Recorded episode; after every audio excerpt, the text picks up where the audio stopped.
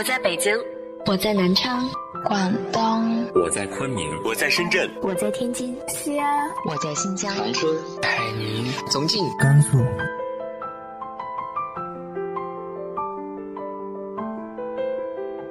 这里是 FM 幺八零八四，昨天的你的现在的未来，我是主播背着吉他的蝙蝠女侠。无论你在哪儿，这里都有我的温暖等你。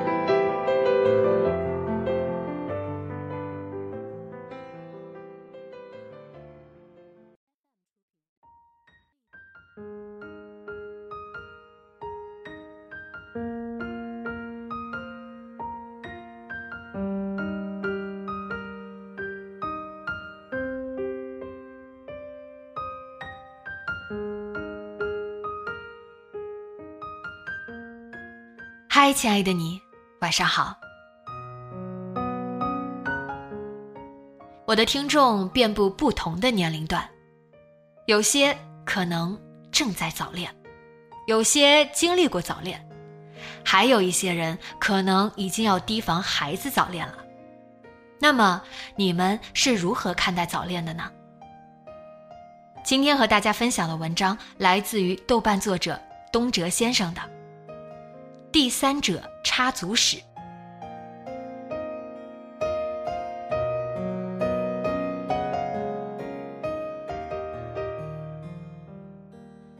喜欢钱钟书在《围城》里的一个比喻，说上海是个爆发的城市，太年轻了，它没有山水草木供春天发泄，春天只能在人身心上寄予，所以大街上到处都是怀春的男女。世间因此添了奸情，多了疾病。校园里虽不至于这样，但是越过雷池、出尝禁果的例子，在春天也多了起来。我因为工作的关系，接触到很多中学生的恋情以及他们的情书。情书自然写得很好，很用心。遗憾的是，也许他们永远都不能到达恋人的手中。有一个十三岁的孩子，把爱的箴言写在了便利贴上。他说：“我一直想问你，你到底喜欢我什么？我确实没有什么可让你喜欢的，可能只是因为我文静可爱吧。不过那是我最最外层的保护色，褪去这层色彩，我简直不堪一击。但是为了你，我想做一个勇敢的人。”这告白可谓真挚，向对方完全袒露自己的渴望和卑微。可惜的是，女孩传递纸条时被我这只瞎眼猫碰见了。她低着头，满脸通红。我记忆中，她的确是文静甚至腼腆的。她失眠几晚，终于鼓起勇气品尝爱情的甜蜜，一不小心被我这个第三者插足了，晦气。另一个十三岁的男孩写的情书有几分力透纸背的味道。你为什么对我越来越不好了？以前温柔的你去哪儿了？我就这么让你反感吗？你在折腾命令我的时候，不会觉得像使唤仆人吗？记住，记住，你是我的女人。读到此处，真有一种想唱歌的冲动。世间情歌众多，唯有一首能表达我的心情。就这样被你征服，切断了所有退路。我的心情是坚固，我的决定是糊涂。每次听到那英这几句高亢的呐喊，我都觉得有一个人跪在另一个人面前，苦苦哀求，丧失尊严。想要忘掉一个人是什么感觉？你戒过毒吗？这句子够美，比喻也精到，感觉每个恋爱的人都兼具才华和勇气。语文老师常抱怨学生的作文苍白无力，其实是误解。没有被触动的心弦是奏不出名曲的。我在高中教学时，有幸阅读到一篇极具特色的情书。据创作者的班主任说。该生学习比较糟糕，但他写出来的情书有文采，还充满了浓厚的肉欲情调。那些话给我的冲击，跟第一次听刀郎用沙哑而沧桑的声音唱情人一样。你是我的情人，像玫瑰花一样的女人，用你那滑滑的嘴唇，让我在午夜里无尽的销魂。有一次坐公交车回家，中途上来四五个女中学生，她们个个健谈，分属不同的班级。讨论的话题是对方班级的帅哥，以及他们有没有女朋友，语言露骨。这让我想起上高中时的一次经历：晚上熄灯后，宿舍里聊得火热，话题是老生常谈的女生、爱情以及性。一人主讲，众人插嘴，共同描绘了一幅话糙理也糙的画面。正当精虫上脑。主讲人不能自持之际，附和者的声音消失了。主讲人连连追问，苦无听众，捂着被子笑的倒是有几人。那哥们儿才发现不对劲，往下铺一瞧，一个庞然大物呆立不动。早点睡吧，这都几点了？明天还要百日誓师呢。那是高考前一百天。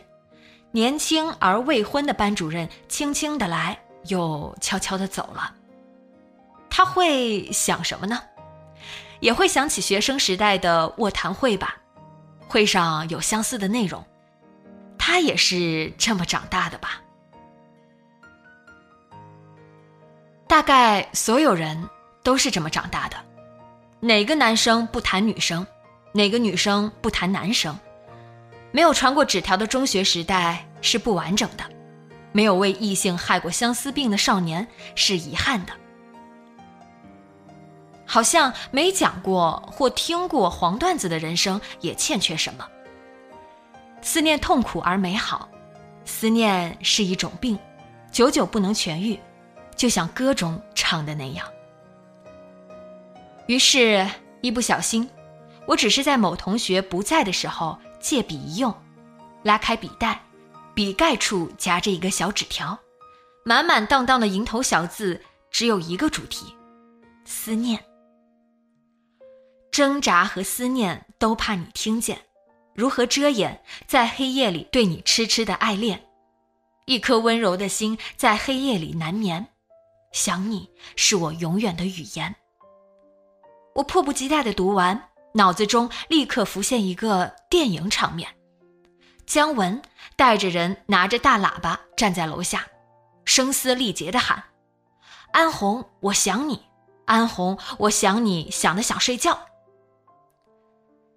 其实，恋爱才是一种病，而且会传染。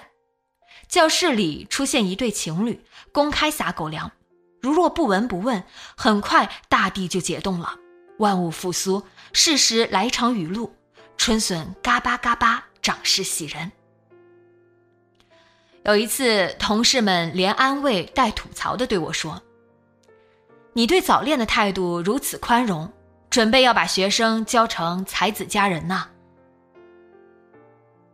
因为德育处在我治下的一个男生的柜子里搜出了成人用品，只剩三片，学校领导大发雷霆。整风大会上，向来温和的校长说起此事时，满脸的横肉几乎爆出，怒目圆睁，左一句“我校声誉”，右一句“百年不遇”。我在心里祈祷，千万不要点我名字，千万不要点我名。东哲老师，你站起来，请说说这个学生的情况吧。以介绍情况为名，将我羞辱为实。所有老师齐刷刷投来目光，我像傻子一样呆立，竟然一个字都说不出来，仿佛在大庭广众之下，我做了什么苟且之事，恨不得立刻死掉。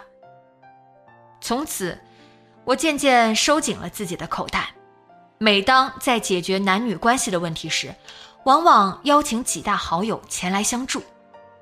一位是秦观。我不遗余力地介绍他的代表作，两情若是长久时，又岂在朝朝暮暮？另一位是舒婷，我深情朗读她的《致橡树》。我必须是你近旁的一株木棉，作为树的形象和你站在一起，根紧握在地下，叶相融在云里。每一阵风过，我们都互相质疑，但没有人听懂我们的言语。你有你的铜枝铁干，像刀，像剑，也像戟；我有我的红硕的花朵，像沉重的叹息，又像英勇的火炬。我自然不愿意眼睁睁看着阵地失守，看着恋爱这传染病席卷整个班级。我要把学生的恋情扼杀在摇篮里，并组成了棒打鸳鸯的阵线联盟。要首先跟领导通气，再打电话给家长，常沟通，常汇报。我的战壕坚挺了些。有一次，我向一个妈妈描述她女儿的恋情，女孩的妈妈清了清嗓子说：“这孩子真不让人省心。你说说，才多大？是他主动的，还是男孩主动的？哎，应该是男孩。”男孩是外班的，我不是太了解他。这样啊，又是一连串清嗓子的声音，清完也不着急说话。那，那个男孩你见过吗？见是见过，一个体育特长生。哦，他他是哪里人啊？不清楚。他父母是干什么的？啊，你这是把我当成保媒拉纤的了？我再帮你打听打听吧。你急吗？我嘴一秃噜，说出了月老该说的话。也许那天心情大好，不知不觉中夹藏了一种游戏心态。因为后来我赶快找到男孩的班主任，抓住他的胳膊说。亲家母有事向你讨教一下。对面的亲家母以为我要非礼他，在给我一个耳光之前反应过来。亲家公，甭客气，有事您说话。相对来说，我是幸运的，家长通过我探知敌情，总好过把老师当情绪的垃圾桶。同事小戴的命运就惨烈的多了。他要应对的是一个浓妆艳抹的中年妇女，对方带着一种兴师问罪的气势杀进办公室。怎么啦？你怎么着我孩子了？一回家就哭，哭成那样，从小到大没见他那么伤心过。小戴师范毕业刚刚两年，第二年就赶鸭子上架当上了班主任，但他身材矮小又不善言辞。招架起来颇费功夫，我就批评了他几句，告诉他女孩子要自尊自爱，矜持一些。他才十三岁啊！小戴拿出女孩写给外班情人的情书，你看看，这里写的什么？那是一句：“你快来找我呀！这几天你怎么不来找我了？”家长停顿了一口茶的功夫，轰炸力增加了一倍。说这怎么了？犯法还是让谁不痛快了？多正常，怎么就不能让人交往了？小戴完全失手，委屈的几乎要哭出来。我实在忍不住插了一句嘴：“这位家长，咱们有话好好说，这么大气儿干嘛呀？戴老师也是为了你孩子好。”如果任由他发展下去，有一天，有一天怎么了？上了床也跟你没关系，你算干什么的？多管闲事！万箭穿心，我一上场就死无葬身之地了，赶快钻出办公室，累累如丧家之狗。这两个例子，前者见过三次，小戴遇到的情况，估计大多数老师干一辈子。都没这荣幸，因为绝大部分家长是通情达理的，同时也不大赞成孩子早恋。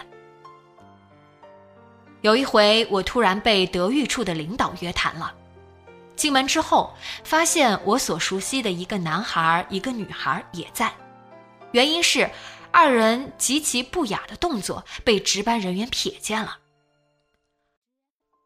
俩人多长时间了？没有发生什么迹象吗？你的班干部，没人给你反应吗？我一问三不知，尴尬至极，赶紧询问其他学生，这才意识到，二人发展的进度距爱情最甜蜜的时刻只剩一步之遥了。有一天，女生家长找到学校来，大发雷霆。因为男孩周末约女孩外出，夜不归宿，照看女孩的爷爷奶奶着急到半夜。祸不单行，他们的聊天记录也被截获，有的内容已经达到了成人的级别。所幸无事，否则学校要想息事宁人，必拿我开刀问斩。女孩转学走了，男孩终日精神萎靡。哭哭啼啼，像个孩子失去了心爱的玩具，无心学习，无心茶饭，无心睡眠，爱得太深了。我渐渐感觉到，老师这个行业真的会做很多伤天害理的事。都说宁拆十座庙，不毁一桩婚，不知道一个老师一辈子会毁掉多少青梅和竹马。也不知道多少对欢喜冤家在老师的围追堵截下仍然屹立不倒。刘老师说，他们班一个男生向一个女生表白了，刘老师把女生的妈妈找来，告诉他，他的女儿是被该男生表白的第五个人。李老师说，一个男生追求一个女生，给她买了一箱奶茶，东窗事发之后。这个只有十四岁的女孩用了一句非常成人化的话回答老师：“逢场作戏，玩玩而已，只是喜欢他给买的东西。”李老师把这话告诉了男孩及其家长，家长把儿子臭揍了一顿：“我给你钱是让你找女人的。”作孽呀！老师使起离间计来，纯熟的很。有时我想，多少年后有情人终成眷属，二人回忆起自己这段磕磕绊绊又坚定的爱情时，一定会把老师想象成一个大恶人，并且在子孙后代面前一遍遍咒骂。几年前教授高中时，意外收到一封电子邮件，署名是我的一个学生，他曾是我的语文课代表。寒暄后，告诉我他结婚的事，希望我能做他的证婚人。证婚人，我何德何能？你的结婚对象是谁？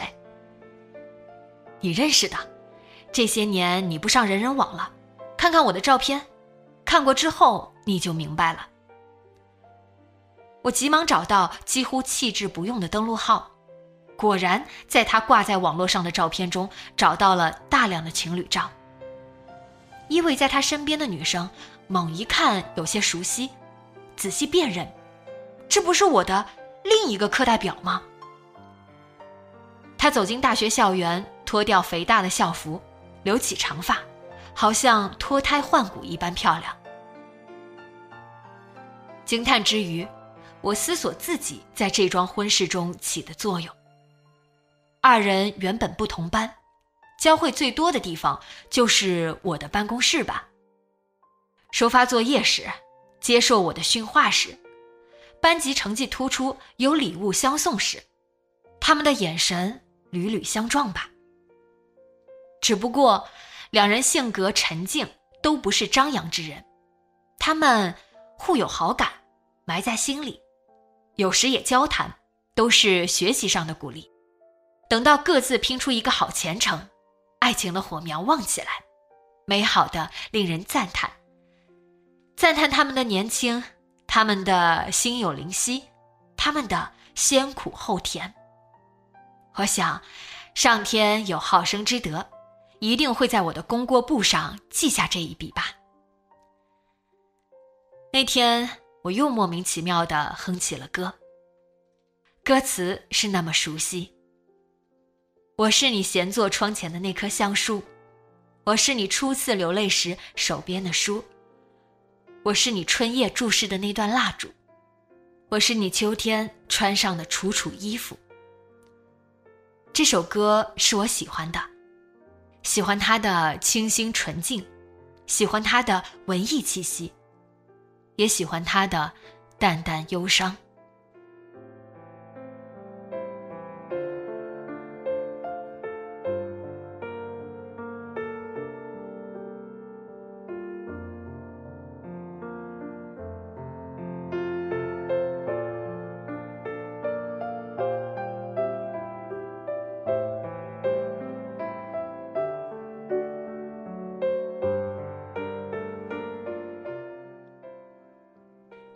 是如何看待这种萌芽的爱情的呢？直接在节目下方留言分享给我吧。今天的节目就到这里，今晚做个好梦，晚安。